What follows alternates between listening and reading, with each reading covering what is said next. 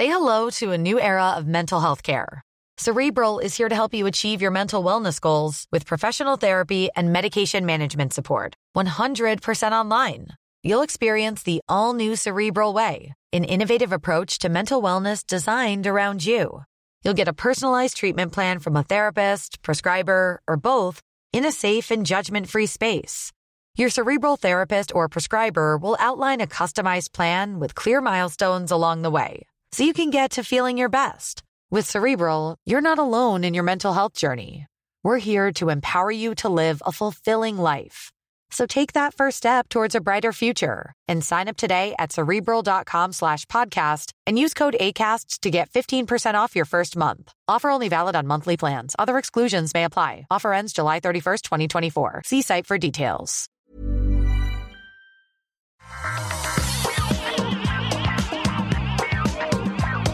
Bonjour à tous et bienvenue sur le Rendez-vous Tech. On est euh, mi-novembre 2019. Je suis Patrick Béja. Il fait froid, il fait nuit, il fait noir ici en Finlande. Mais heureusement, Jeff Clavier, qui nous rejoint de la Silicon Valley, va nous amener du soleil. Comment ça va, Jeff? Eh ben, il fait super beau, super chaud. On est littéralement euh, 10 degrés au-dessus des normes saisonnières, donc c'est pas bon du tout, parce que normalement, maintenant, on devrait commencer à pouvoir dire il pleut, donc il neige à Tao. Euh, mais ouais, ben, euh, bonjour à tous et à toutes euh, depuis la Silicon Valley où il, faut, où il fait très très beau aujourd'hui. Bon, écoute, on, va, prendre le bon côté des choses et se dire que le réchauffement cli- climatique a aussi, ou les changements climatiques ont aussi des bons côtés. Euh, comme celui-là, par exemple, et tous les feux de forêt qui envahissent la Californie. bon, ok. On va essayer de penser à d'autres choses, comme par exemple le premier téléphone mobile pliable qui fait peut-être envie à certains d'entre nous, des changements assez substantiels pour ce qui se passe euh, avec les vidéos destinées aux enfants sur YouTube. Euh, Voulez-vous vivre sans Internet? C'est une question à laquelle certains d'entre vous ont répondu, et d'autres petits sujets sympathiques ou moins sympathiques d'ailleurs. Mais on commence bien sûr en remerciant très chaleureusement ceux qui soutiennent l'émission. Euh, Aujourd'hui, euh, très spécifiquement, les gens qui soutiennent par Patreon, je voudrais mentionner Cyril Dan, Gérald, Benji Mez, William Nolis, Marie Hollinger, Delépine, Nicolas Dehu, Nathan Nad, Hugues Marquis, Julien Bécamel et Garant. Merci à vous tous de soutenir l'émission. Et donc, on se lance immédiatement dans le premier sujet, ce fameux Motorola Razr qui avait été rumorisé depuis des semaines, des mois même, et qui est enfin annoncé. Euh, oui, entre parenthèses, j'en profite pour dire que Marion est en vacances, c'est pour ça qu'elle n'est pas là aujourd'hui. D'habitude, elle était avec nous. On lui envoie plein de bises pendant son expédition photo que vous pourrez suivre euh, bah, notamment sur Twitter ou Instagram. Euh, Je suis sûr qu'elle en poste plein. Mais oui, donc, ce Motorola Razr, écoute, il y a de nombreux téléphones pliables qui ont été annoncés, certains même sont sortis. Euh, Celui-là est un petit peu différent parce que ceux qu'on a vus jusqu'à maintenant, essentiellement, c'était des téléphones portables de taille normale qui se dépliaient sur le côté pour créer un écran plus large. On va dire que c'est plutôt ce qu'on a vu. Celui-là, c'est pas tout à fait ça. C'est un téléphone de taille normale qui lui se plie au milieu pour faire un téléphone de demi-taille, qui mimique un petit peu le fameux Razer dont il reprend le nom des années 2000, euh, qui était ben, un téléphone à clapet euh, qui était très très populaire. Là, il s'agit donc d'un téléphone Motorola, d'écran déplié de 6,2 pouces, donc vraiment un écran bah, de taille tout à fait euh, raisonnable, qui a également un écran une fois replié qui est bien sûr beaucoup plus petit, qui sert essentiellement à donner l'heure et la... euh, les notifications, ce genre de choses. Euh, il fait la moitié de la taille repliée, donc on va dire c'est un écran qui fait la quart du taille, de la taille d'un téléphone normal. Il y a également une seule, euh, un seul appareil photo qui sert de selfie, d'appareil photo à selfie quand il est replié avec ce petit écran minuscule qui fait office de viseur pour les selfies et de d'appareil photo classique quand il est déplié pour prendre des photos de ce qu'il y a devant soi. Euh, il a des performances et des capacités techniques qui sont, on va dire, euh, un téléphone moyen plus, quelque chose de tout à fait respectable, et il sera disponible en janvier aux États-Unis. hein, c'est encore une sortie relativement limitée. pour la somme de 1500 dollars. Donc, on va dire, allez, à la louche que ça serait à peu près équivalent à 1500 euros. C'est là que le bas blesse un petit peu. Mais il faut avouer qu'au niveau technique, au-delà des performances et des capacités classiques, il a une euh, hinge, merde, comment on dit hinge en, français? Euh, ah bah, charnière. Je suis pas la bonne T'es pas la bonne personne. je suis désolé. Hein. une, charnière, une charnière, une charnière. C'est une charnière très développée qui en fait permet d'avoir un écran qui est euh, quasiment à plat, euh, presque au niveau de la pliure, mais qui maintient une courbure suffisante pour que la pliure ne se voit quasiment pas une fois qu'il est euh, déplié. C'est vraiment très intelligemment fait. C'est plus convaincant que sur le Galaxy Fold, mais c'est quand même un élément mécanique qui est euh, un petit peu plus prompt à l'usure, bien sûr, que sur les autres appareils. Les testeurs ont, l'air de dire que c'est plutôt de la bonne, que ça a l'air d'être plutôt de la bonne qualité, mais que bien sûr, il faudra attendre de voir à l'usage ce que ça donne. Alors, voilà pour le petit résumé. Euh, est-ce que c'est un téléphone qui te ferait envie, Jeff? Bah, écoute, objectivement, je trouve que le design est très sympa. Euh, et que l'idée d'avoir un, truc qui, euh, qui, qui, me rappelle le, StarTAC et le Razer, euh, parce que ce sont les téléphones qu'on avait quand on a bougé aux États-Unis, donc il y a, il y a 19 ans. c'était, ce serait rigolo, mais non, le, j'aurais vraiment peur que la charnière ne tienne pas étant donné l'usage intensif que je fais de mon téléphone. Et puis bah là, j'ai mon nouveau X, euh, euh, iPhone 11 euh, Max Pro, machin, je sais pas quoi là, dans, dans, la main. Objectivement, je vois pas du tout la différence avec celui d'avant, mais si ce n'est les trois, les trois caméras qui sont sympas. Mhm. Donc, non, non, non, je reste. Ah je reste fidèle à Apple euh, sans, être le fanboy que j'étais il y a encore des années. Mais disons alors, puisque toi, c'est plutôt une question d'écosystème peut-être, si Apple sortait un téléphone de ce type-là, c'est-à-dire qui se replie pour être plus petit, est-ce que c'est, bon, pour un prix euh, qui est peut-être rédhibitoire, mais est-ce que c'est un concept qui pourrait t'intéresser sur le principe? Euh, parce que c'est ça le problème en fait, je crois. Le problème c'est qu'on a déjà des téléphones qui tiennent dans nos poches. Donc celui-là, il est plus petit, c'est vrai, c'est quelque chose qui a un intérêt, je crois, euh, mais il tient pas plus dans la poche que les autres. Enfin, si, il tient plus parce qu'il est plus petit. Mais euh, c'est ça un petit peu le problème du concept, c'est que les téléphones qu'on a, ils sont déjà prévus pour tenir dans la poche. Donc, est-ce que ça pourrait t'intéresser si Apple sortait un appareil de ce type-là? Non, je pense pas parce que euh, à, mon âge, concept, à, mon âge avancé, maintenant j'ai besoin des grosses fontes. ah, mais l'écran une fois déplié, il fait la taille d'un écran d'un écran de téléphone normal, hein Ouais, mais je te dis, le, euh, même si même si euh, l'engineering qui est appliqué est de super bonne qualité, etc. Euh, tu crées un point de rupture naturel dans, le design du produit. Et euh, le téléphone est tellement important pour moi que je ne prendrai pas de risque comme ça, tu vois. c'est vraiment le, mécaniquement, c'est ça qui t'inquiète, quoi. Qui est... Voilà. Alors que là, tu vois, j'ai ma barre, euh, j'ai mis une, une une, euh, un truc de protection, de protection qui est euh, super dur, qui, qui, je fais tomber, euh, j'aurais pas de problème, machin, etc. Donc c'est vraiment, c'est devenu un truc incassable mm. et, et, ça, et, et j'en ai besoin parce que si jamais j'ai pas mon téléphone, je suis littéralement perdu. D'accord. donc je pense que peut-être pour mettre dans bah, peut-être des applications plus euh, féminines ou des gens qui veulent avoir un téléphone plus petit. Euh, je sais pas, je trouve que le design est vraiment sympa. Ça m'a, ça, et, je fais absolument pas attention aux téléphones autres que les iPhones. Et celui-là, en fait, j'ai regardé les, revues et euh, la presse qui est sortie mais euh, même s'ils ont l'air d'avoir fait un bien meilleur boulot que les mecs de Samsung, où c'était une véritable boucherie, euh, j'aurais, un peu euh, le, souci de, de la solidité, quoi, la, la fiabilité. Tu, dures, tu, dures, trois mois, quatre mois, et puis au bout d'un mm. moment, bah, ça pète, quoi. Ouais. Bon, à voir, une fois qu'il sera sorti, effectivement, vu l'historique de ce type de téléphone, c'est une préoccupation qui est évidemment légitime. je dirais que pour moi, et c'est ce que j'ai entendu également des, reviews, c'est le premier des téléphones pliables qui commence à nous montrer un petit peu ce que ça pourrait donner dans le futur. Il est plus convaincant que ce qu'on a vu jusqu'à maintenant. Mais le vrai problème, bon, d'une part, il y a le prix, hein, mine de rien, 1500 euh, dollars, ça reste quand même euh, quelque chose qui est 50% plus cher que les plus chers des téléphones existants, enfin le prix de base en tout cas. Euh, mais l'autre problème, oui, c'est que c'est c'est un truc qui est pliable. Alors si on a des toutes petites poches, peut-être que les autres téléphones ne rentrent pas dedans. Mais bon, c'est un écran 6,2 pouces dans la moitié du footprint, comme on dit en anglais, donc la, moitié de l'encombrement, plus ou moins, parce qu'il est très très fin. Euh, bon, une fois qu'il se replie, il est plus épais qu'un téléphone classique, mais quand même. Euh, c'est quelque chose qui commence à montrer la voie de ce que pourraient donner les téléphones pliables. Euh, et c'est le premier que, comme tu le dis, on pourrait considérer, nous, euh, fans de téléphones classiques, comme vraiment une alternative. Mais il y a encore une étape avant que ça devienne convaincant. Il y a peut-être quelque chose de plus qu'il doit faire pour nous, pour que ça devienne euh, convaincant. Mais en tout cas, je pense qu'il y a des gens qui vont être intéressés et c'est un, un beau concept, quoi.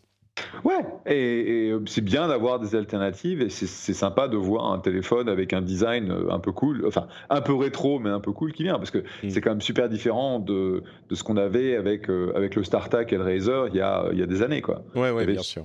Tout petit écran euh, au-dessus, machin, etc. Donc c'est bien. D'ailleurs, il y a même le mode rétro qui simule le mode le, le, Razer de l'époque sur l'écran touchscreen classique. C'est assez marrant. Euh, un autre sujet que je voulais évoquer, c'est tous ces changements qui se passent avec YouTube et les enfants. Vous en avez peut-être entendu parler. Il y a encore des euh, gens qui grommellent un petit peu sur YouTube, euh, qui se plaignent de ces nouveaux changements. et je pensais qu'il serait intéressant de vous détailler pour que vous compreniez. Hein, le but de l'émission, c'est aussi toujours de comprendre ce qui se passe, même si c'est pas des trucs sexy comme des nouveaux téléphones pliables. Il est important de comprendre ce qui se passe pour comprendre le monde, comme je le dis toujours.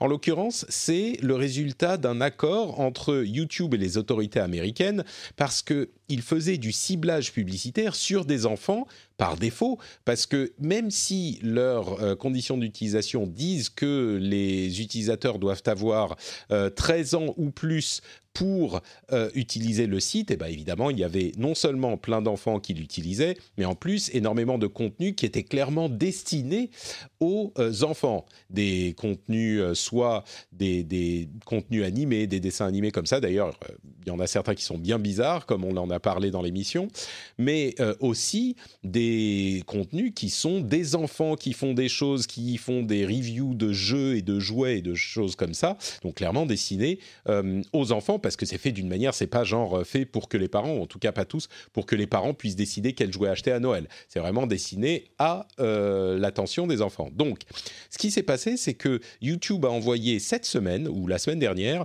une série d'emails à tous ses utilisateurs leur disant qu'ils doivent décider lesquelles de leurs vidéos sont destinées aux enfants et lesquelles ne le sont pas. Et ils peuvent bien sûr mettre euh, ce paramétrage au niveau de la chaîne entière, mais euh, YouTube a bien précisé qu'ils ne peuvent pas donner de conseils juridiques. Tout ça fait partie de leur euh, accord avec les autorités américaines, et que donc les vidéos qui seront désignées comme étant destinées aux enfants eh bien, n'auront plus de ciblage dans la monétisation. C'est-à-dire que les pubs ne seront plus ciblées. Elles seront simplement des pubs qui sont affichées euh, de manière euh, pas aléatoire, mais enfin si, c'est affiché à un spectateur de YouTube. Euh, alors bien sûr, ça fait une baisse de revenus. Il y a d'autres fonctionnalités qui n'existeront plus dans ces vidéos, les commentaires et d'autres écrans de fin qui vont vous envoyer vers une autre vidéo. Donc il y aura moins de suivi d'un spectateur d'une vidéo sur l'autre pour l'encourager à regarder plus de choses, etc., etc. Les écrans de fin euh, que peuvent utiliser les chaînes pour mettre d'autres vidéos en avant. Et euh, ce, ce changement a euh, créé euh, un mécontentement des, de ces créateurs parce qu'ils disent bon, il y a deux choses. D'une part, certains contenus, bah, on n'est pas sûr de s'ils sont destinés aux enfants ou pas. Il y a du contenu qui est euh, du contenu de jeux vidéo, de vlogging de famille ou des, des, reviews de jouets qui sont peut-être pas spécifiquement destinés aux enfants. Bah là, c'est un petit peu la, la, zone grise. Et les, créateurs disent, bah nous, on est, on est un petit peu dans la merde parce que si on choisit mal, la FTC peut venir nous voir nous spécifiquement, ils vont pas aller voir YouTube et ils peuvent venir nous voir nous spécifiquement et nous mettre des amendes, etc., etc. Euh, c'est intéressant de voir cette réaction parce que pour moi, la situation là est une correction d'une situation qui était anormale jusqu'à maintenant. Et euh, YouTube expliquant au monde qu'ils sont une plateforme intermédiaire depuis des années et des années, euh, et le monde leur voulant les rendre responsables de euh, ce qu'ils hébergent. Aujourd'hui, qu'il y a eu un accord avec, c'est la FTC dont on parle, la Federal Trade Commission, donc l'autorité qui régule ce genre de choses aux États-Unis. Euh, il y a eu un accord et une obligation pour YouTube de procéder de la sorte, et le, le fait qu'ils se désengagent de par l'accord qu'ils se désengagent de ce type d'activité, eh les créateurs sont donc du coup responsables de ce qu'ils produisent. Et c'est un petit peu comme quand euh, on parlait des questions de euh, droit d'auteur et que je disais, bah du coup, les créateurs vont, enfin certains créateurs disaient ah ben oui, mais euh, on est donc à la merci des ayants droit parce que on peut plus utiliser une un petit morceau de musique ou un petit morceau de, de quelque chose pour illustrer nos, nos vidéos. Et moi je disais c'est vrai, mais peut-être que c'est la situation d'aujourd'hui où on peut utiliser ce genre de choses un petit peu sans vergogne qui est anormale. Euh, il est tout à fait possible aussi de, considérer YouTube comme une plateforme de création et de se dire bah, chaque créateur est responsable de tout ce qu'il produit. Alors évidemment, ça change la nature de la plateforme, et c'est le cas aujourd'hui aussi pour le contenu destiné aux enfants, mais chaque créateur, me semble, euh, il me semble pas anormal que la FTC euh, s'adresse directement aux créateurs plutôt qu'à YouTube si elle a des problèmes avec ce qu'ils produisent. Euh, alors, évidemment, la FTC, c'est une petite agence gouvernementale. Ils vont pas aller voir chaque créateur individuellement, donc il est probable qu'ils en prennent deux ou trois au hasard, qu'ils fassent des exemples. Mais en même temps, euh, c'est quelque chose qui ne me paraît pas complètement, complètement hors propos quand on est dans un contexte tel que celui-ci, et surtout vu les abus qu'on a vus jusqu'à maintenant, parce qu'il ne faut pas se mentir, la raison pour laquelle le contenu pour enfants sur YouTube était tellement euh, prolifique et tellement rémunérateur, c'est que ça, euh, ça court-circuitait les réglementations sur le contenu à destination des enfants.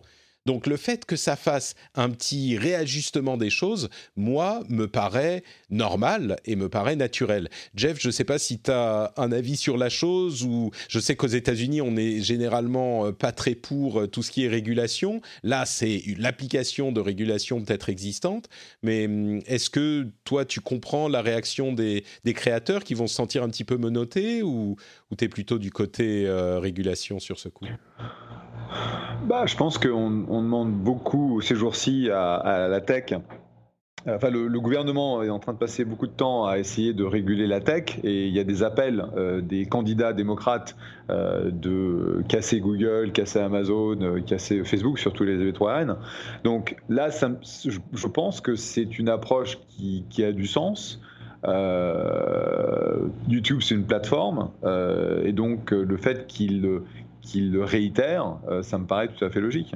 Hmm. C'est ça qui est le plus intéressant au final dans cette histoire, c'est que pour une fois, sur un truc, YouTube dit Oula, alors, enfin non, ils le disent tout le temps, mais là c'est comme ça que ça va marcher. Ils disent bon, nous on est une plateforme, on héberge vos trucs, mais vous en êtes responsable. Et on n'a pas arrêté jusqu'à maintenant de leur dire ah oui, mais non, vous devez faire plus, vous devez faire plus, vous devez faire plus. Et sur ce coup-là, on, bon, entre les régulations et ce que eux ont décidé, c'est de s'en laver les mains. Euh, ils se retrouvent à en faire moins. Ce qui, ouais, on est d'accord en fait. C'est pas tellement une mauvaise idée, je crois. Enfin, bonne ou mauvaise idée, je sais pas, mais c'est naturel comme évolution euh, et c'est surprenant que ça arrive pas plus souvent que YouTube se lave les mains des trucs, quoi. Encore que ça serait tellement le Far West sur certaines choses s'ils n'intervenaient pas un peu. Et là, ils continueront à intervenir dans une certaine mesure. Euh, donc voilà pour cette histoire de créateur de contenu pour enfants. Euh, et puis en regardant tout ça et en voyant encore une fois un changement qui me paraît cohérent, euh, qui provoque l'ire de certains internautes, en l'occurrence les créateurs de ce type de contenu, je me suis dit que je me suis rendu compte sur ce sujet et plein d'autres que on a vraiment de plus en plus de gens et ce sentiment latent qui se généralise que, euh, en fait, la tech a peut-être apporté des choses intéressantes, mais elle a quand même apporté énormément de problèmes aussi. Et c'est une manière euh, vraiment simpliste de voir les choses, mais ça m'a donné envie de poser une question aux patriotes, notamment, et une question sur, bon, on se plaint de la tech et on s'en plaint tout le temps, mais est-ce que on s'en plaint à un point où on serait prêt à se dire euh, c'était tellement mieux avant que je voudrais y retourner à avant? Alors pas forcément retourner aux années 80-90, mais se dire euh, on, voudrait vivre sans tech. Et évidemment, sur un, panel comme les auditeurs du rendez-vous tech et à, à plus forte raison sur les gens qui soutiennent l'émission, euh, je me suis dit c'est pas un panel très euh, représentatif évidemment, comme l'a d'ailleurs fait remarquer Nero dans les commentaires, mais il n'empêche, j'ai pensé que ça serait intéressant de poser la question. J'ai divisé en deux catégories, les gens qui ont moins de 30 ans et les gens qui ont plus de 30 ans. Pourquoi j'ai fait ça? Parce que je me suis dit, à moins de 30 ans aujourd'hui, les gens euh, qui vont répondre n'ont pas vraiment connu le monde sans latex. C'est à peu près 30 ans. Hein. J'avais dit 13 ans en, l'an 2000. Donc les gens qui ont moins de cet âge-là euh, n'ont pas vraiment connu euh, le monde sans tech. Et au-dessus, bah, c'est des gens qui ont vécu vraiment une partie euh, substantielle de leur vie sans tech, donc qui connaissent.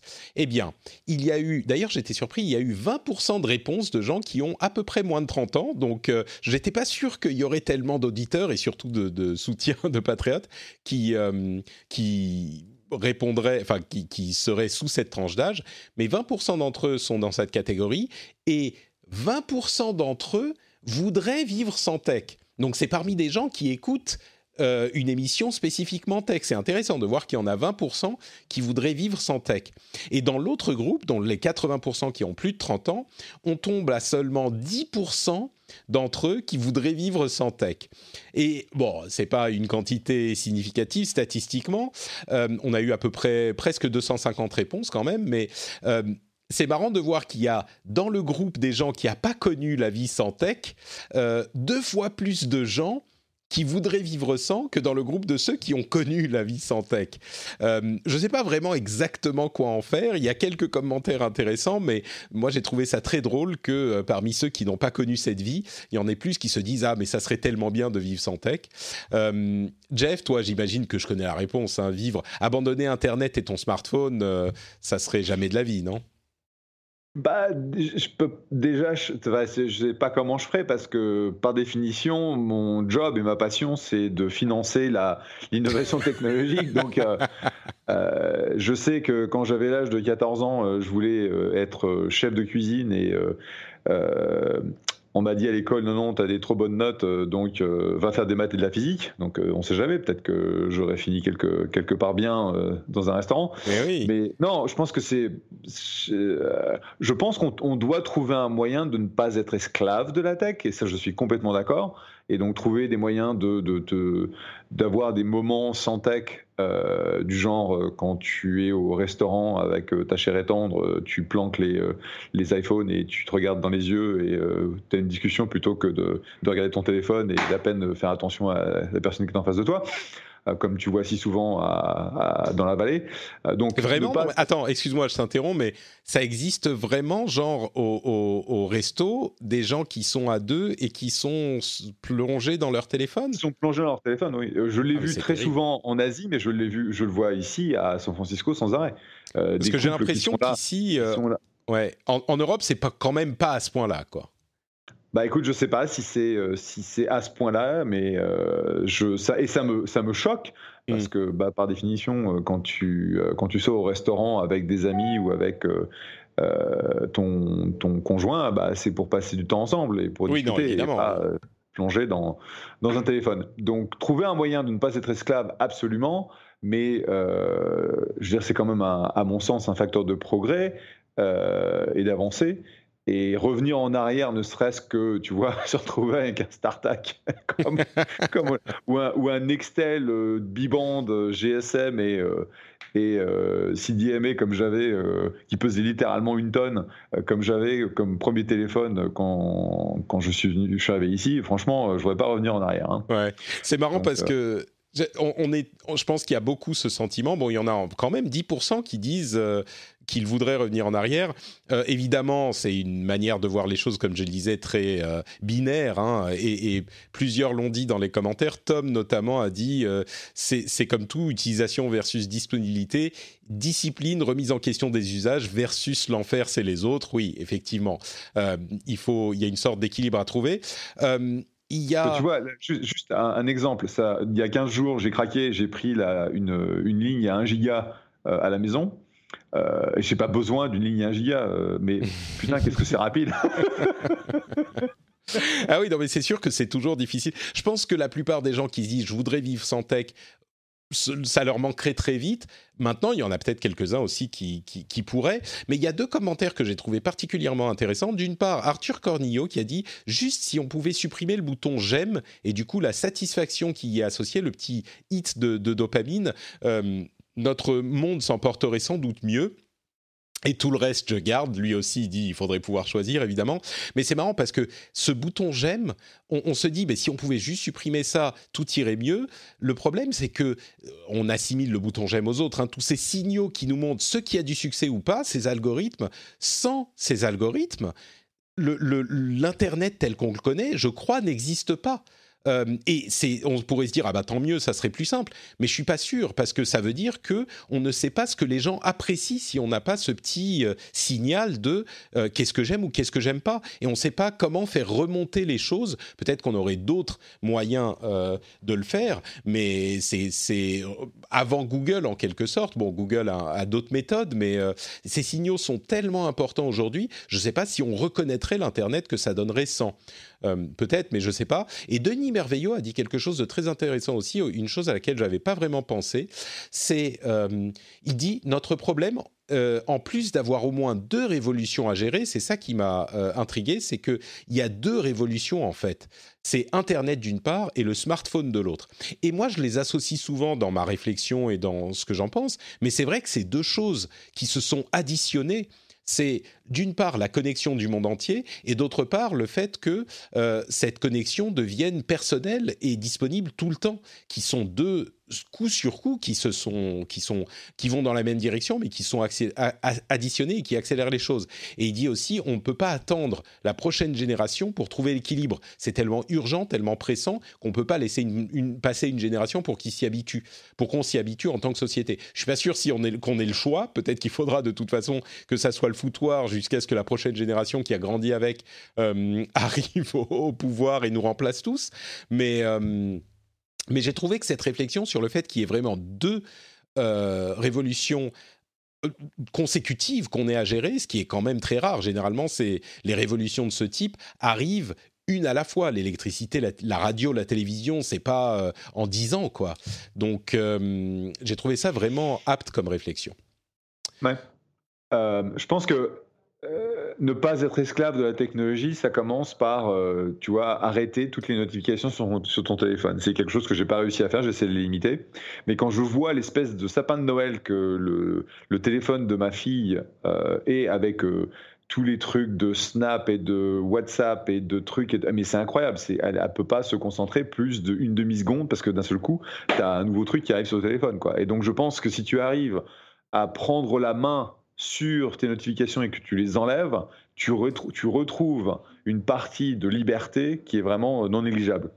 Mais est-ce que, est que ça, c'est pas un réflexe justement de nous vieux qui avons vécu sans alors que euh, des gens comme ta fille et les gens plus jeunes qui ont grandi avec, c'est juste, c'est comme ça qui fonctionne. Tu sais, un petit peu comme nous quand on était jeunes, le truc qui hérissait nos parents, c'était euh, le fait de passer des heures au téléphone. Ils se, ils trouvaient ça mais invraisemblable. Ils étaient, pour eux, le téléphone, c'était oui, euh, bonjour, on se retrouve à quelle heure? Ok, merci, au revoir. Nous, on l'utilisait mmh. comme tu vois, comme si on était en face l'un de l'autre pour avoir des discussions qui duraient des heures.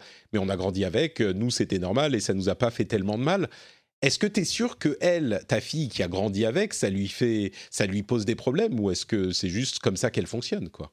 Bah, on lui a, on lui a on l'a introduit à cette notion de. Tu peux dire, il y a une plage horaire pendant laquelle tu vas pas avoir de notification, de manière à ce que quand ses copines l'appellent à 3 h du matin parce qu'elle est sur la côte Est au collège et ses copines sont en Californie, donc il est minuit pour elle, bah, le, coup de fil, elle, ça la réveille pas. Quoi. Hmm. Parce qu'en gros, adore. ça, c'est un peu extrême quand même. 3-4 heures par nuit, c'est pas suffisant. Mais je pense que c'est ça, c'est comment tu arrives à vraiment faire une utilisation maximale de la technologie sans en être, euh, sans être victime, sans en être euh, esclave. Et il y a, y a, un bouquin que je suis en train d'écouter en audiobook, parce que je lis plus maintenant, je fais, je fais de l'audiobook parce que c'est ça la, technologie. C'est le, le, deuxième bouquin de Edward Snowden. Euh, euh, Permanent Record, donc je ne sais pas quel va être le titre en français, mais c'est euh, Permanent Record en, anglais. Et en fait, c'est une autobiographie et la première partie du bouquin, c'est sa propre découverte de la technologie. Et en fait, tu reviens dans le temps euh, et il te parle donc de sa première NES et de son premier ordinateur et du modem qui occupait la ligne, etc., etc. Et tu vois en fait comment en si peu de temps, la, vie, la durée de vie de Edward Snowden, le, monde a évolué en termes de technologies qui sont disponibles, où euh, ton téléphone est, euh, euh, mille fois plus puissant que l'ordinateur qui a envoyé les, astronautes américains sur la Lune. Mm. Et, c'est vraiment fascinant. Et c'est fascinant au niveau possibilité, mais c'est aussi fascinant en termes d'impact sociétal. Bon, donc euh, l'équilibre, je pense que tout le monde est, arrive à la même conclusion. Euh, la seule, le seul problématique, c'est comment trouver cet équilibre. Hein. Ça, c'est où, mettre la barre. Euh, je crois que là, par contre, personne n'a la solution. C'est Mémoire vive au pluriel en français, le livre de Snowden. et moi, je, continue à trouver intéressant que 20% Mémoire vive pour Permanent Record. Ouais, bah tu sais, c'est difficile à traduire. permanent Record. Parce que permanent record, ça veut aussi dire euh, que c'est quelque chose qui est, tu vois, la, le record dans le sens d'enregistrement informatique peut-être. Tu vois, oui, qu'il y a ce jeu. pour ça, ça, ça, a du sens par rapport au bouquin. Ok. Euh, le, et donc, oui, moi, je trouve ça intéressant que euh, les moins de 30 ans, il y a 20%, 20 de gens qui veulent vivre sans tech et plus de 30 ans, 10%. C'est peut-être parce qu'on est juste des, des, des, des, vieux blasés. Euh, bon, petite pause pour vous parler un petit peu euh, différemment de ce, cette question du soutien et de la pub, euh, parce que j'ai eu beaucoup de retours sur la pub ces dernières semaines et c'est super, il faut que vous continuiez à les faire. D'une part, sur la nature des annonceurs, et j'ai essayé de répondre à la plupart des personnes, je prends en compte évidemment les retours, donc même les plus controversés. Donc merci merci de me faire ces retours. C'est hyper important pour moi parce que je, j'essaye des choses et je ne. Euh, quand on commence, hein, évidemment, c'est toujours euh, euh, difficile de faire parfaitement. Donc, je suis toujours preneur de retours et j'essaye de m'améliorer au fur et à mesure des semaines et des mois. Donc, continuez surtout, même quand vous n'êtes pas content, je suis preneur.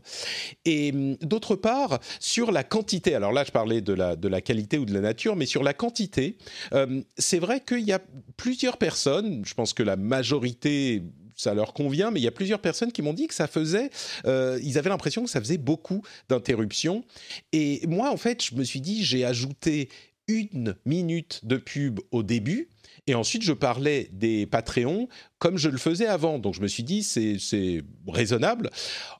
Mais en même temps, c'est vrai que je ne sais pas pourquoi, mais j'ai l'impression que cette petite minute du début donne une impression euh, de plus grande présence substantielle de ce type de, discussion dans l'émission. Euh, et bien sûr, c'est pas l'intention. Moi, ce que je veux faire avec euh, la pub, c'est de, c'est surtout pas de vous noyer. Donc je vais modifier un petit peu les choses, pas au niveau de la pub, parce que ça, c'est une minute au début, bon, bah, c'est. Et parfois à la fin, mais ça, c'est la fin. Mais c'est déjà établi comme ça, euh, et puis on peut pas vraiment vraiment réduire, et je pense que ça serait pas l'essentiel, mais peut-être au niveau des discussions sur Patreon, euh, comme je l'ai fait au début de cet épisode, euh, donner les noms des, gens pour lesquels je suis hyper reconnaissant de leur soutien, mais pas trop insister, et puis peut-être à la fin aussi passer un petit peu plus rapidement et pas trop en parler trop longtemps, pas refaire tout le topo. Par contre, au milieu, il restera ce topo. pourquoi? Parce que il est hyper important pour moi que les gens comprennent euh, que le, Patreon reste le pilier essentiel du soutien de l'émission. Et c'est vrai que la raison pour laquelle j'ai insisté, peut-être un petit peu plus ces derniers temps, c'est que euh, j'ai très peur que les gens se disent Ah, bah, il y a la pub, donc c'est bon, pas de problème. La pub est là pour d'autres choses qui d'ailleurs sont en train de se décanter.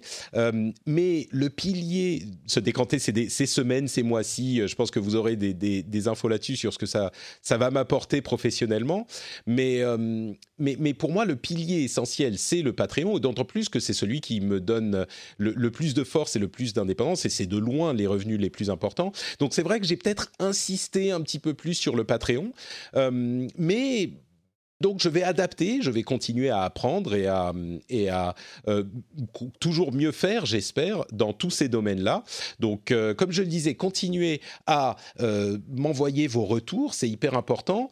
Et bon, je, vous avoue que l'essentiel des retours et la majorité est quand même euh, très positive, mais si vous avez des choses à dire, surtout n'hésitez pas à venir les dire parce que euh, ça m'aide à m'améliorer et si on me le dit pas, je sais pas.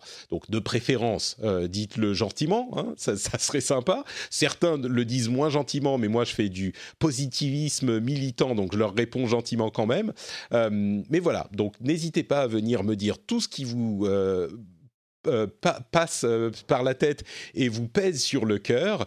Et puis, bien sûr, euh, si vous voulez aussi soutenir l'émission de la meilleure manière possible, de la manière qui compte le plus dans ce modèle hybride, eh ben, n'hésitez pas, comme je le dis à chaque fois, à aller sur patreon.com slash rdvtech, ce qui, entre parenthèses, vous supprime la pub. Donc, en plus de faire une bonne action financière pour soutenir ce que vous aimez, eh ben, ça vous ôte un petit embêtement du pied si euh, ça vous embête un petit peu. Et puis, ça, inclut ce petit passage au milieu. Donc, vraiment, vous avez une émission, la plus pure forme de l'émission. Merci en tout cas à tous ceux qui soutiennent l'émission sur Patreon, patreon.com slash rdvtech.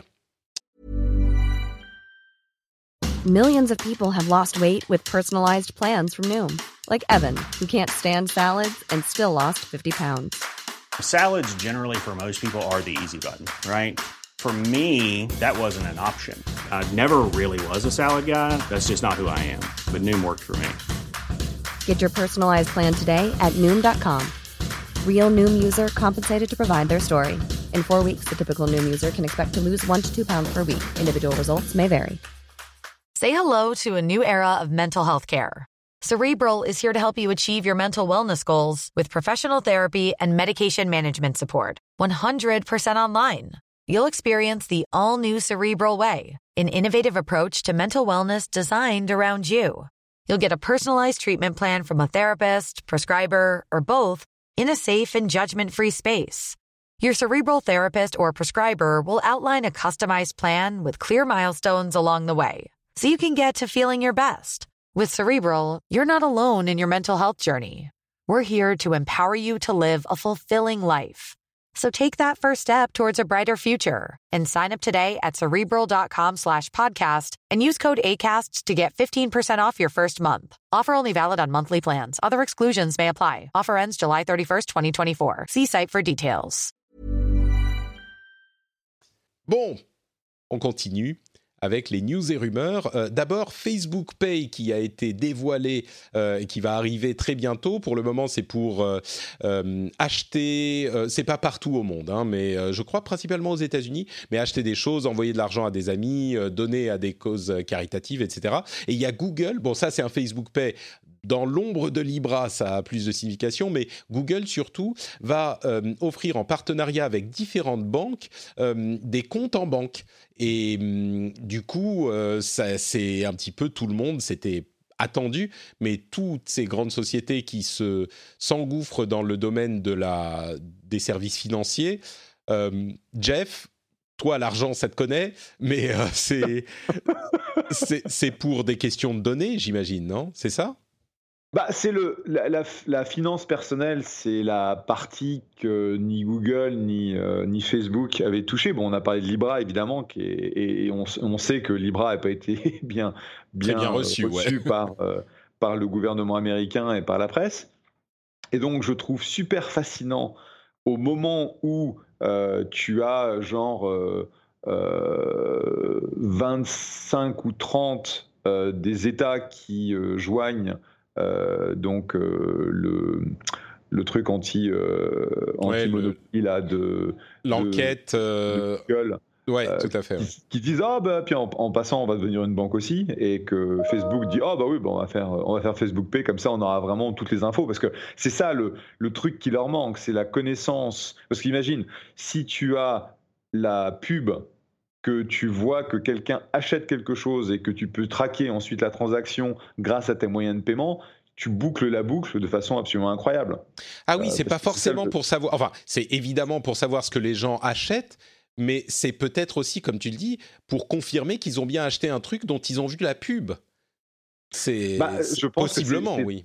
Effectivement, oui, comme ça, ça, ça te fait de l'attribution.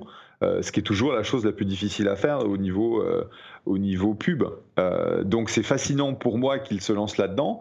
C'est encore notre petite française Fijissimo qui est responsable du projet. Donc elle monte, elle monte, elle monte, elle continue et on est super fiers de ce qu'elle fait. Mais ça me semblait super intéressant que, en gros, Facebook dit ah, vous pouvez très bien nous investiguer, mais on va, on va lancer Facebook Paiement. Oui, il s'arrête pas. Hein. Ça c'est sûr. Bah, c'est logique. Si, quand tu as 2 milliards d'utilisateurs, d'essayer de leur fournir les produits dont ils ont besoin et tu vas quoi. Mm. Eh ben, on verra comment ça se développe. Euh, je ressors l'histoire de Google qui a racheté Fitbit, euh, qui a deux semaines déjà, mais j'en profite parce que toi, tu as été un des euh, early investors, un des investisseurs du début de Fitbit, Fitbit et c'était une, une de tes grosses affaires de l'époque. Mm-hmm. Est-ce que tu as, as, quelque chose à, ajouter sur cette histoire du rachat Pour ceux qui ne se souviennent pas, Fitbit, qui fabrique de l'informatique portée, essentiellement des trackers de fitness, euh, et qui a racheté Pebble, euh, bref, un des gros gros acteurs, sans doute le plus gros, à part Google et Apple, de euh, l'informatique portée et qui a été racheté donc par Google sans doute pour améliorer son système Wear OS qu'il développe depuis un moment. Donc, euh, bah, en termes de disclosure, donc ça fait très longtemps que mon fonds a, distribué et vendu ses parts. Donc euh, maintenant, je suis, euh, un, investisseur comme toi et moi. Donc j'ai quelques, j'ai quelques stocks Fitbit sur le, marché, mais j'ai pas de, j'ai pas d'informations spécifiques. mais je dirais en tant, en acteur du début et puis maintenant euh, quelqu'un qui regarde ce qui se passe sur le marché.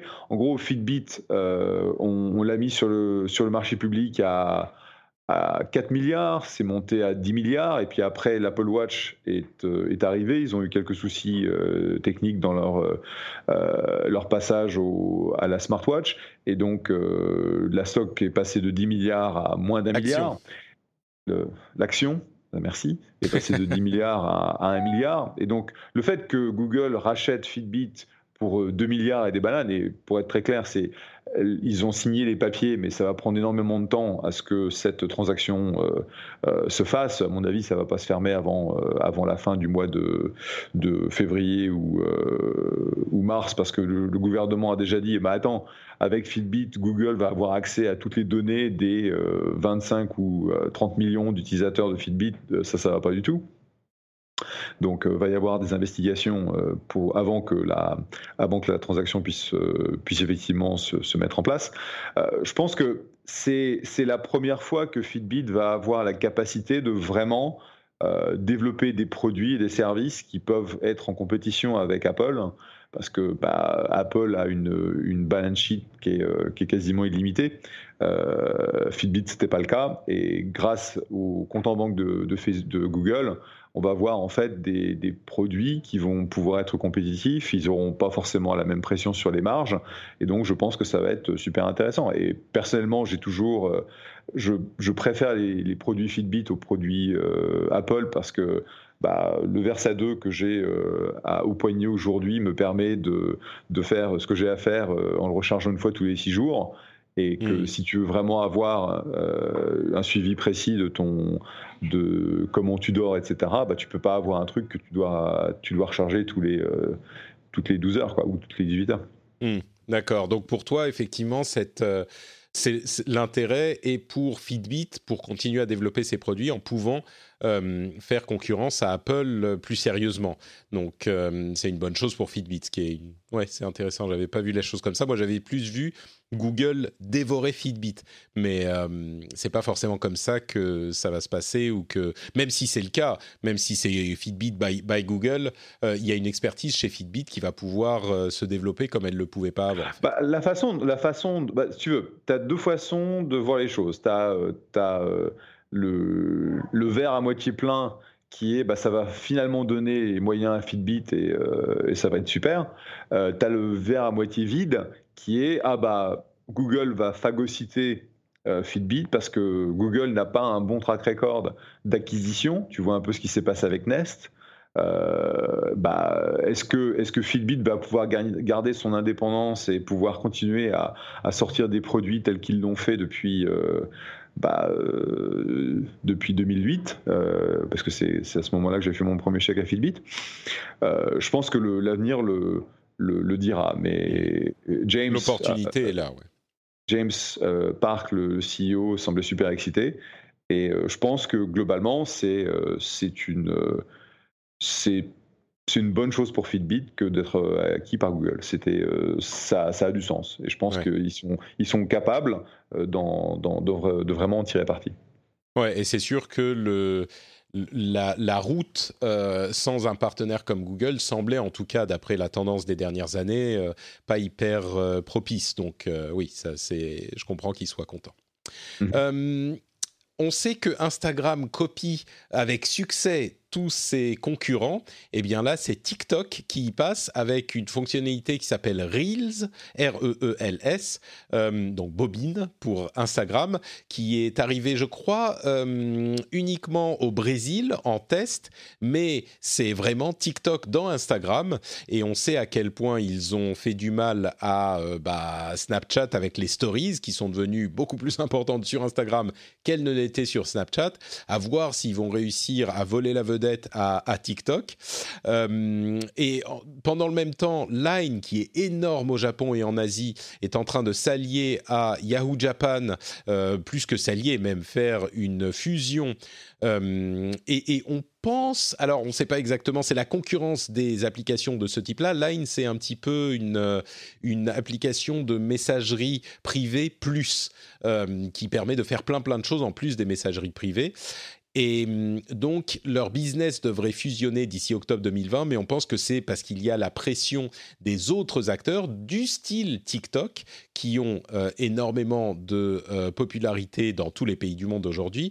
Et enfin, ByteDance, qui est le développeur de TikTok, euh, serait en train de discuter avec les studio de musique pour lancer dès le mois de décembre un service de streaming de musique euh, dans certains pays uniquement au début, en test évidemment, mais donc là encore, euh, c'est des gens qui s'arrêtent pas. Quoi. ByteDance, ils sont euh, en train de travailler à se développer de plus en plus et ils se reposent pas sur le succès de TikTok, ce que peut-être Snap a fait avec le succès de Snapchat, et même s'ils sont pas non plus à plaindre aujourd'hui, bah, leur succès, leur croissance a été assez rapidement arrêtés par l'ogre euh, Facebook qui les a pourchassés avec Instagram. Euh, quelque chose à ajouter sur ces, ces sujets-là ou on parle de MacBook Pro? Oh, MacBook Pro. D'accord. Apple a, euh, annoncé relativement discrètement son nouveau MacBook Pro, le 16 pouces, qui a exactement la même taille de, machine que le 15 pouces. Donc c'est leur euh, MacBook Pro haut de gamme, euh, nouveau processeur, nouveau haut-parleur, nouveau plein de choses et surtout nouveau clavier. Euh, le clavier étant le point d'achoppement de tous les utilisateurs de MacBook Pro de ces dernières années. Je crois qu'il avait été remplacé fin 2015.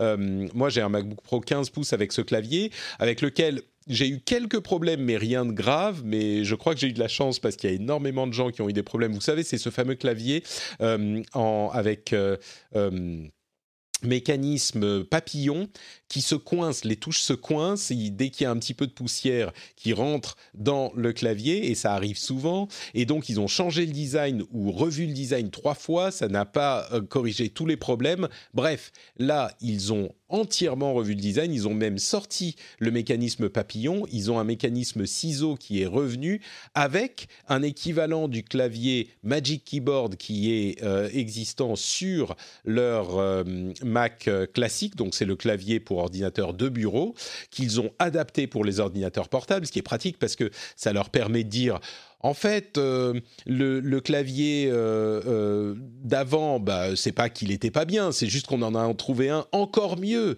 Donc c'est pour ça qu'on l'a remplacé. Donc il sauve un petit peu la face. et le monde de la tech, le petit monde de la tech et des gens très obsédés par leurs appareils a été visiblement très satisfait dans les tests de ce nouveau clavier. J'ajoute sur Apple, avant de te donner la parole sur ce clavier, que ils seraient possiblement en train de réfléchir à un service d'abonnement qui réunirait tous leurs services d'abonnement existants, Apple TV+, Apple Music, Apple News, Apple Arcade peut-être. Euh, et on a eu des informations sur Apple News euh, qui aurait, alors c'est certaines sources, qui auraient acquis aux États-Unis 200 000 abonnés très rapidement, mais qui depuis n'en aurait quasiment pas ajouté. Et donc les euh, magazines qui intègrent Apple News Plus, qui est un service d'abonnement au magazine, se disent, certains disent qu'ils sont pas contents, d'autres disent bon bah c'est à peu près ce qu'on attendait. Euh, mais le problème c'est que s'il y a un service d'abonnement qui réunit tout, ça risque d'envoyer encore moins d'argent au magazine, puisque Apple News Plus serait intégré à cet abonnement général, à voir le prix que ça coûterait. Mais Apple News Plus coûte déjà 10 euros, 10 dollars en tout cas. Donc euh, voilà, c'est à prendre en compte aussi. Mais donc, ces claviers, euh, certains ont dit c'est la dé euh, Johnny Ivisation du clavier. Je crois que c'est pas hyper juste de dire ça, mais dans le monde des, des fans d'Apple, dont je crois tu fais encore partie, Jeff, comme je le disais, tout le monde pousse un ouf de, soulagement, quoi, là. Bah. Euh, non, je pense que je suis pas un fanboy aussi. Euh, j'ai dit fan, hein. Euh. J'ai pas, dit fanboy, j'ai dit fan. Il y a une différence. non, non, j'étais, j'étais super malheureux quand Apple a annoncé la fin de, de, du MacBook Pro 17 pouces, qui était ma machine favorite. et donc, j'étais passé sur un 15 pouces euh, parce que j'étais forcé. Et puis après, j'étais passé sur le nouveau MacBook Pro. je déteste le clavier. Et donc, quand j'ai reçu l'email euh, vendredi euh, à propos du, du, nouveau clavier du 16 pouces, j'ai failli littéralement l'acheter en 3 minutes. Et après, je me suis dit, je vais quand même tester le clavier parce qu'il ne faut pas déconner quand même. C'est quand même une babasse, c'est comme une babasse qui coûte 3000 boules. Donc, il ne faut pas exagérer mais je suis super excité d'avoir un, écran plus large, un vrai clavier, euh, parce que c'est euh, c'est ma machine de prédilection, et donc euh, ouais, ça va être génial. Et puis le, ils ont aussi mis une config qui est quand même assez blindée. je veux dire, tu peux monter jusqu'à 8 corps sur le processeur, tu peux monter jusqu'à. Il y a genre 8 Tera de stockage, ce qui est complètement ridicule. ça, c'est ridicule, sauf si tu fais de, la production de vidéo, des choses comme ça. Mm. Mais bon, un petit teraoctet euh, de, de, de, disques SSD, ça fait du bien. Et puis tu peux monter à 64 GB de mémoire. Bon, c'est peut-être pas à peine. Parce que, oui, là, je crois que pour. Ça, ça, bouffe de la mémoire World of Warcraft, mais peut-être pas tant ça. Euh, mais bon, ça va être super. Ouais, c'est, c'est donc euh, l'excuse qu'il te fallait pour redevenir. Du coup, là, je vais te poser une question un petit peu plus compliquée. Est-ce que du coup, tu as l'impression que le problème euh, que tu avais avec Apple ces derniers temps qui fait que tu étais moins fan qu'à l'époque, encore une fois, j'ai pas dit fanboy, euh, est-ce que là c'est un petit peu bon Enfin, euh, là, il, il, règle un petit peu l'un des problèmes qui était quand même une, tâche sur leur drapeau, quoi? Oui et non. je pense que le problème que j'ai avec Apple, c'est que ça fait très longtemps qu'ils n'ont pas sorti un produit révolutionnaire depuis des années, ils ont sorti des évolutions des produits qui sont, tu vois, sympas. Le, le dernier, euh, le machin euh, iPhone 11, machin truc là, euh, je dis objectivement, j'avais pas besoin de l'acheter parce que la différence entre le 11 et le 10, c'est le, tu vois, je vois la différence que j'ai, j'ai remplacé le 7 que, que, ma femme utilisait toujours et d'ailleurs m'a haï pendant une, une demi-journée parce que son habitude de cliquer sur le bouton, il n'y a plus de bouton. Euh, donc, tu vois, il y, y, a une grosse différence entre un, entre un 7 et un 10 ou un 11, mais entre la, une génération et son suivant, pas vraiment. Et c'est ça, en fait, mon problème fondamentalement, c'est que Apple n'a pas sorti des produits qui font rêver les gens. Alors là, euh, j'imagine que tu as parlé il y a deux semaines quand ils ont annoncé donc leur, leur plan pour euh, leur les goggles, les lunettes euh, oui, de réalité augmentée, ouais. les lunettes de réalité virtuelle. Euh, ça, c'est intéressant. On va voir ce que, on va voir ce que Apple fait parce que c'est un vrai challenge au niveau technologique. Euh, on va voir ce que ça va donner en termes d'interface utilisateur, on va voir ce que ça va donner en termes de, d'impact sociétal, parce que tu te rappelles quand, quand Google a sorti les Google Glass, moi je me rappellerai toujours, c'était il y a, il y a 3, 4, 5 ans maintenant. Oh, euh, je, marchais ouais, avec, je marchais avec mes Google Glass euh, dans San Francisco et euh, je traverse la rue et il y a un mec qui me regarde et qui me dit Glass Hole et, et, et, je faisais rien, quoi. J'étais, j'étais juste avec, avec mes Google Glasses. Donc, c'était pas acceptable. Donc, on va voir, on va voir le travail que Apple va, va faire. Et c'est ça, en fait, pour moi, ce qui manque aujourd'hui, c'est cette, cette habilité qui était unique du temps de, de Steve Jobs, euh, où j'étais à ce moment-là un fanboy, de révolutionner avec des, des produits marchés, qui étaient des... incroyables, que ce soit avec l'iPhone, que ce soit avec l'iPad, que ce soit euh, euh, avec les, les, les produits qu'ils avaient. Là, c'est beaucoup plus, oh bah tiens, c'est une nouvelle version et machin, c'est sympa. Alors que là, putain, mais le, le, MacBook Pro 16 pouces, ça va être, ça va être géant, quoi. Mmh. Donc, oui, oui. C'est intéressant, effectivement. Donc, toi, c'est cette envie que euh, la boîte te fasse rêver avec des produits qui, qui te surprennent, quoi. Donc, euh, c'est pas juste que, une question de produits tout court, c'est une question Alors que, de tu vois, j'ai dû, dû, lâcher un paquet de pognon parce que toute, euh, toute l'équipe est passée de... On était de, sur l'ancienne génération des, euh, des MacBook Pro et puis il euh, y en a un qui, qui, est parti en vrille et comme on, on est tous sur la même, la même configuration avec les mêmes câbles, les mêmes machins, les mêmes trucs, tout le monde, parce qu'on avait, on avait des babas qui dataient de 2015 euh, ou 2014, donc on a upgradé tout le monde sur euh, les, les, MacBook Pro nouvelle génération. Et euh, franchement, ça m'a fait chier plus qu'autre chose parce que c'était c'était pas du bon produit, c'était mmh. ça marchait pas bien, il y avait des problèmes de connectivité, tu devais mettre du USB-C partout, et franchement, c'était pas excitant pour de rond. Ouais. Alors que là, là, là, ouais, excité, ouais. Oui. Bon, enfin, d'accord, mais on, on sent qu'il y a quand même de la subjectivité parce que, objectivement, la seule différence, c'est qu'il y a un pouce de plus sur l'écran et un clavier correct. Le, le reste, c'est exactement le même que celui que tu as aujourd'hui. Donc, euh... Tu sais combien je, temps, je, je, passe à taper sur un putain de clavier? Oui, non, d'accord, le clavier, je suis d'accord. No joke, no joke. Mais euh...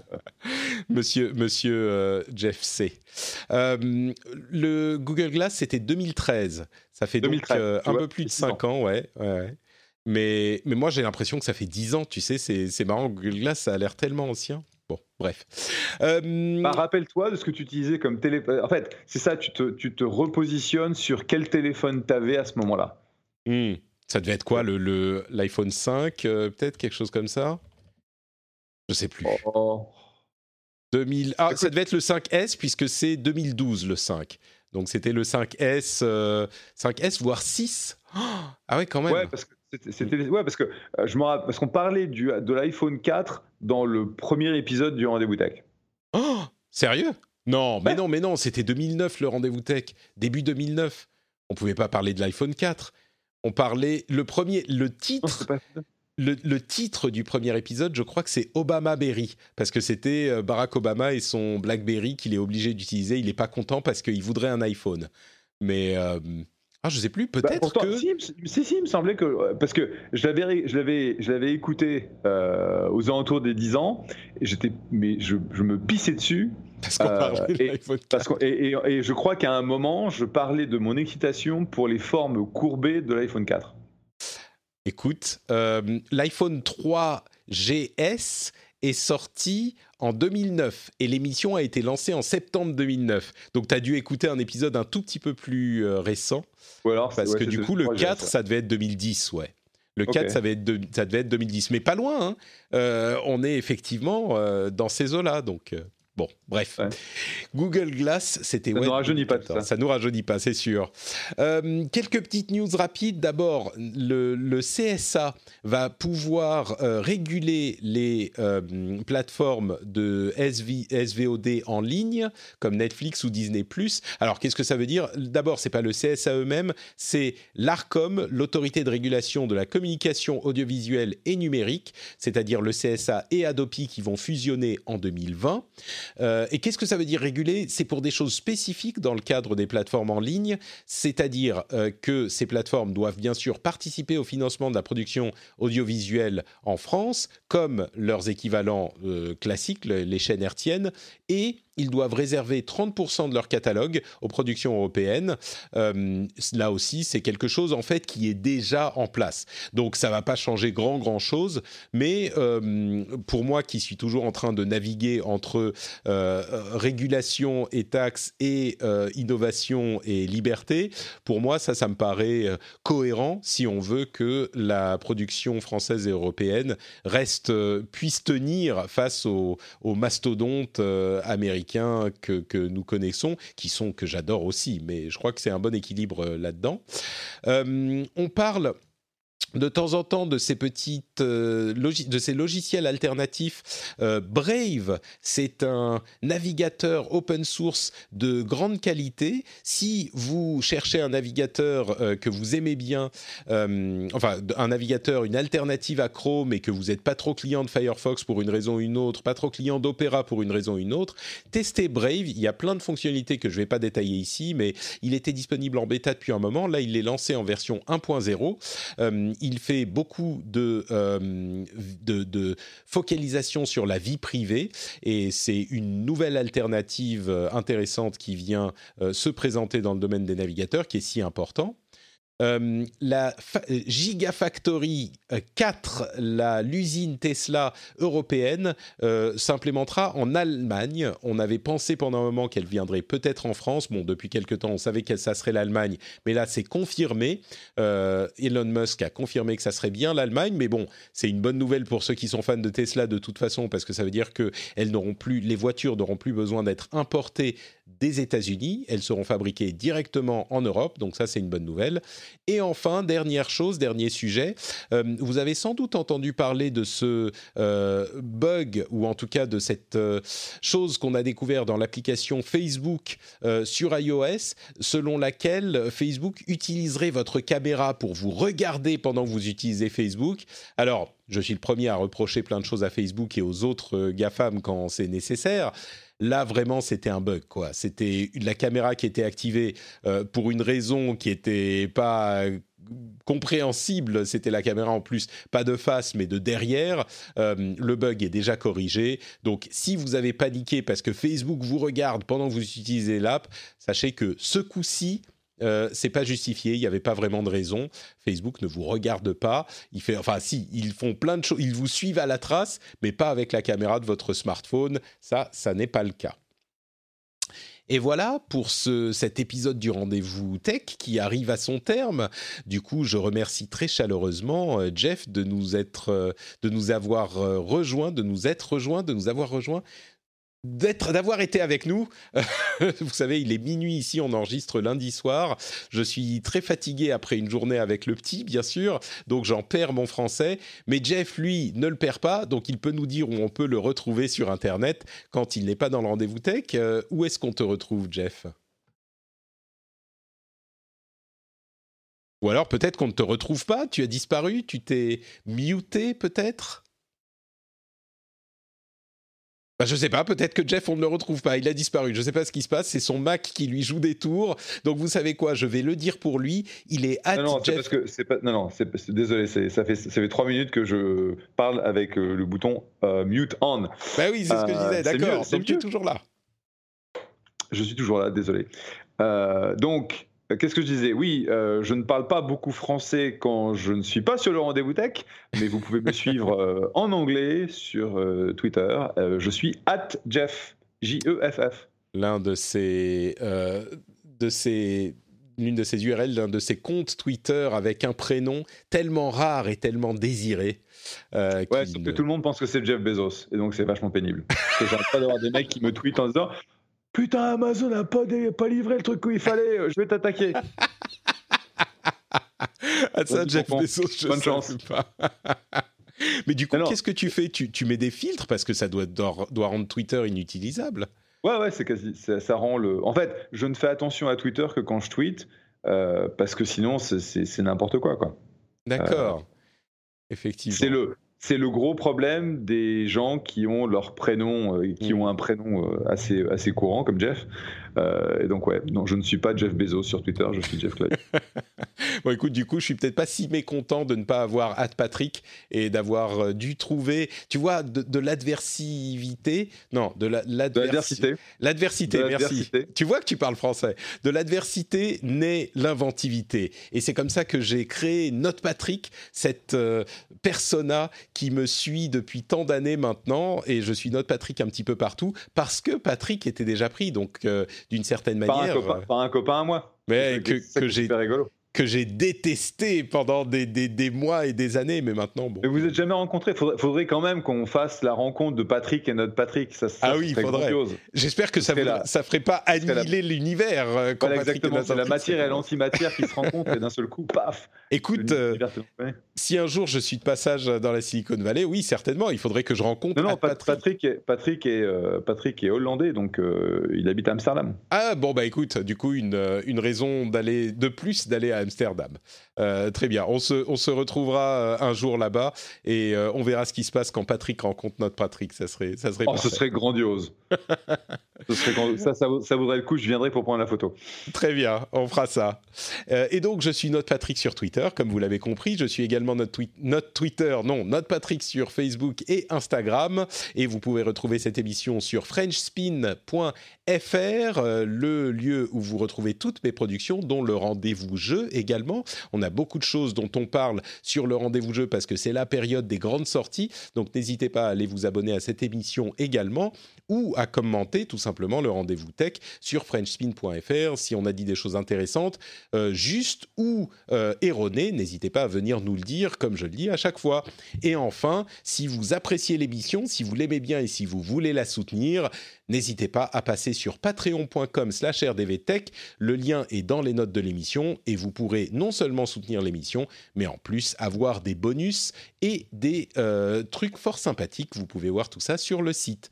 On vous remercie de nous avoir écoutés et on vous donne rendez-vous dans une semaine pour un nouvel épisode. Ciao à tous